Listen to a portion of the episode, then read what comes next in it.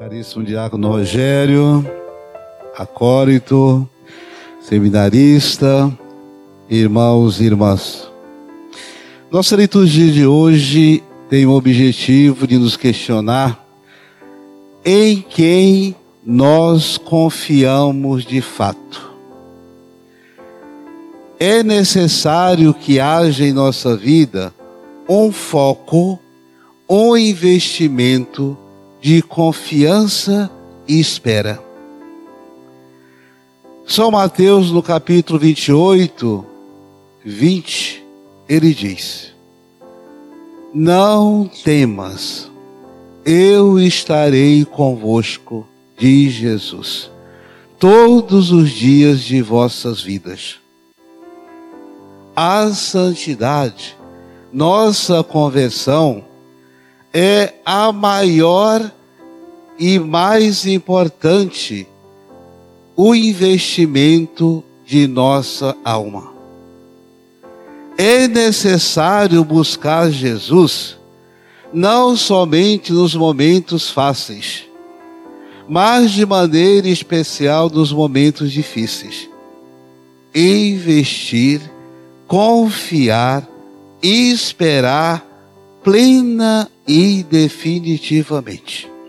A primeira leitura fala do, de um chefe, de um sacerdote chamado Amazias e uma pessoa muito simples chamada Amós. É a profecia de Amós.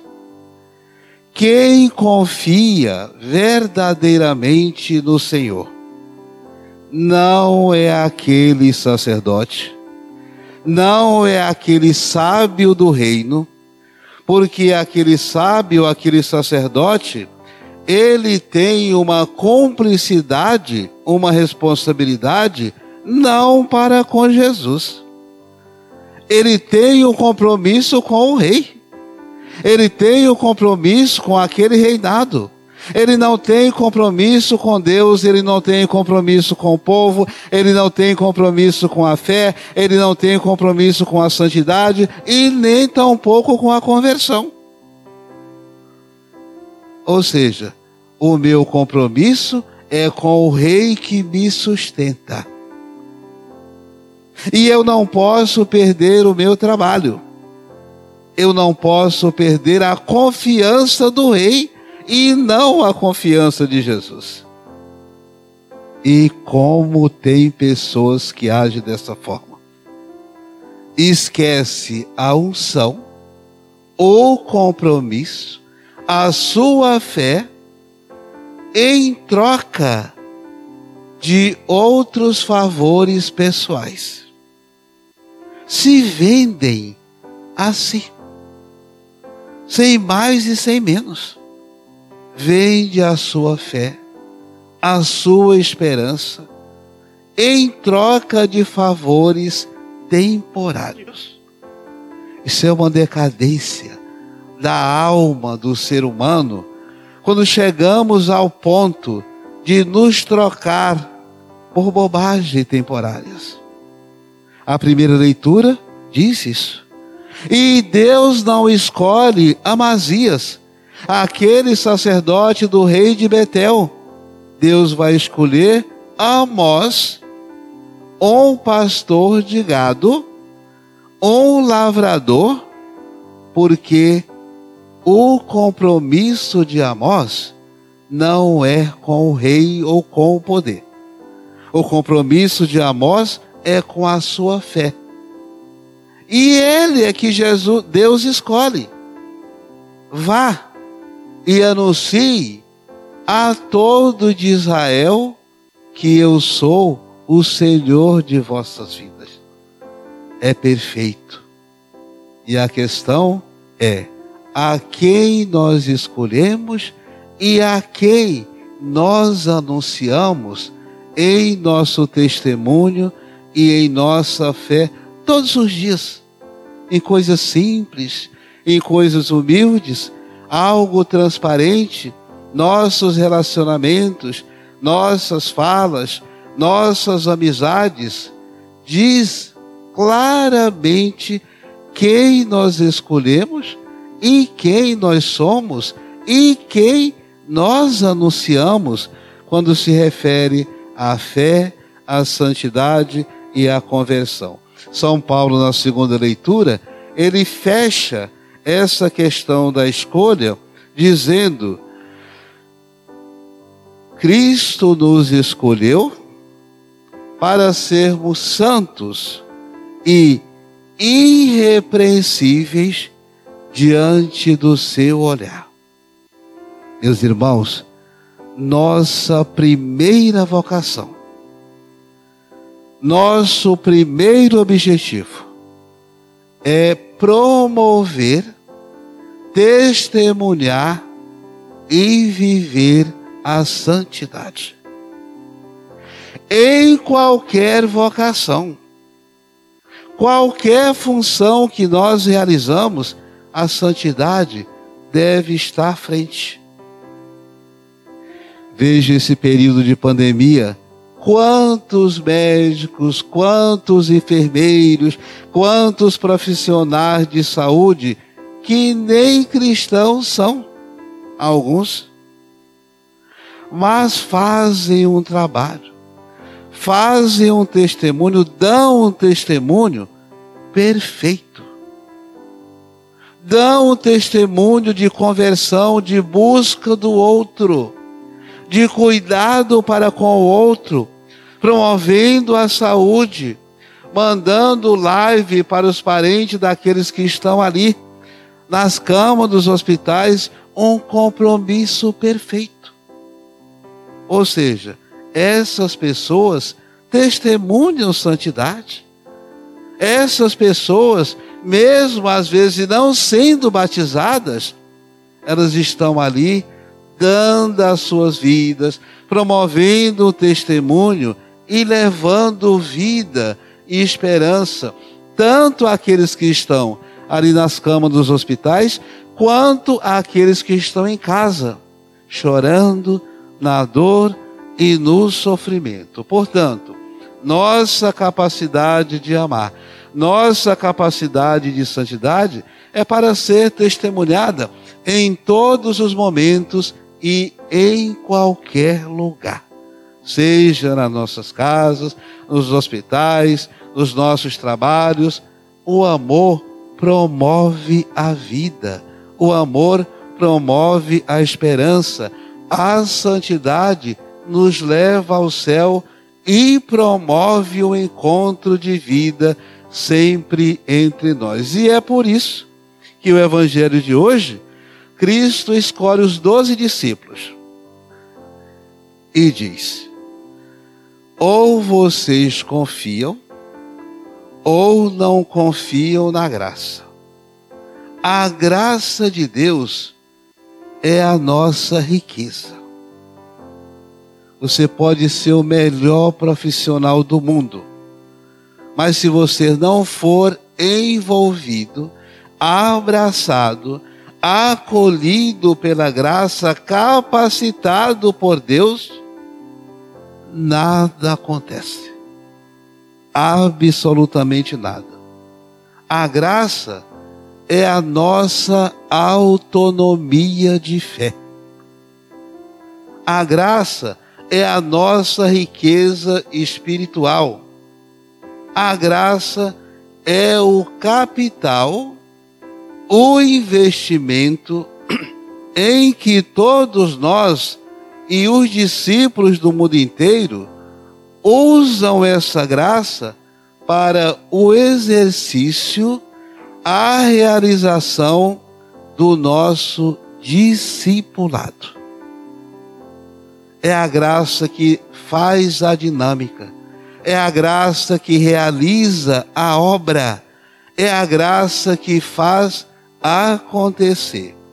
E ao longo dos séculos, aqueles que fizeram alianças com o mal, conchavos com o pecado de troca, onde buscavam privilégios, onde buscavam favorecimentos pessoais, onde buscavam garantias pessoais, esqueceram de Jesus e não viveram pela graça. Lembram de Amazias na primeira leitura? Em que ele fazia conchavo com o rei dele, para não perder o posto de sacerdote, e quem Deus chamou para evangelizar Israel. Foi um pobre, humilde, aberto à graça e à misericórdia do Senhor. E Jesus diz hoje nesse evangelho: Vão, meus discípulos, mas não confie naquilo que é somente material.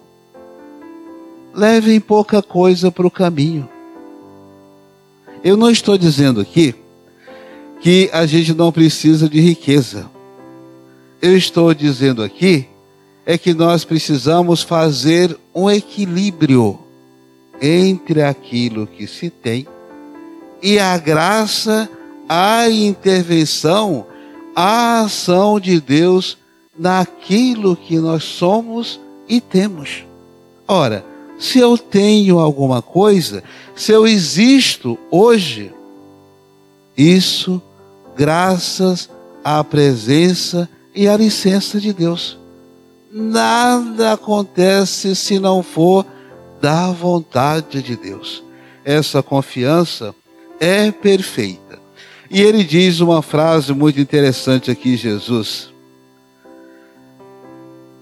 Vocês são enviados para promover a vida, a salvação e combater os espíritos impuros. Eu não estou falando de um demônio caracterizado de uma pessoa por aí. Eu estou falando esses espíritos impuros nada mais são do que as nossas falsidades. As forças do mal que atuam em nosso meio. Esses espíritos impuros é a negação da fé, é a negação da esperança, é a negação de Deus, é a negação dos sacramentos, é a negação da conversão que atuam esses espíritos impuros.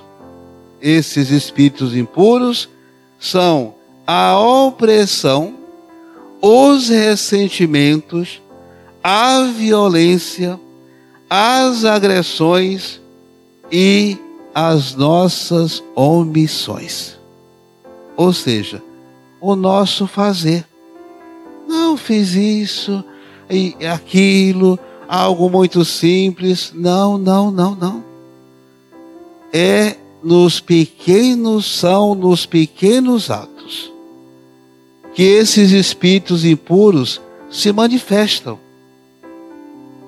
Nossa falta de respeito pelas pessoas, nossa falta de perdão pelas pessoas, nossa falta, nossas omissões pelas dificuldades das pessoas, ali que se manifesta esses espíritos impuros.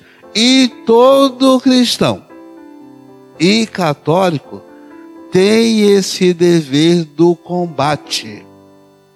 Em sua casa, no seu trabalho, não deixar de ver a falta, esse desejo de que Cristo se manifeste. Esse desejo da presença e do amor do Senhor. E ele diz: não leve nada para o caminho, não leve alfoge, não leve pão, não leve sandália. Eu mantenho a vida de vocês. Ou seja, a graça. Nós nascemos, vivemos, nos movemos, morremos e ressuscitamos graças à presença e à misericórdia de Deus. Ele nos envia hoje nesta Santa Missa para que possamos acolher esses dons e não vivemos só, sós. Envia os discípulos dois a dois. A igreja, nós comunidades, vivemos esta relação comunitária. A fé é comunitária. A salvação é comunitária. Nós mudamos de vida, nos convertemos comunitariamente. Eu supero o meu pecado no relacionamento com o outro, com o perdão, a aproximação, o serviço. É isso que nos converte. É isso que nos leva ao céu. Portanto, Cristo envia os seus discípulos e envia cada um de nós para que sejamos fiéis e possamos cada dia manifestar, testemunhar a nossa fé, graças à sua misericórdia. Ide e combatei todos os espíritos maus, e esses espíritos maus se manifestam, estão em nossas ações, em nossos pensamentos e em nossos relacionamentos. Assim seja.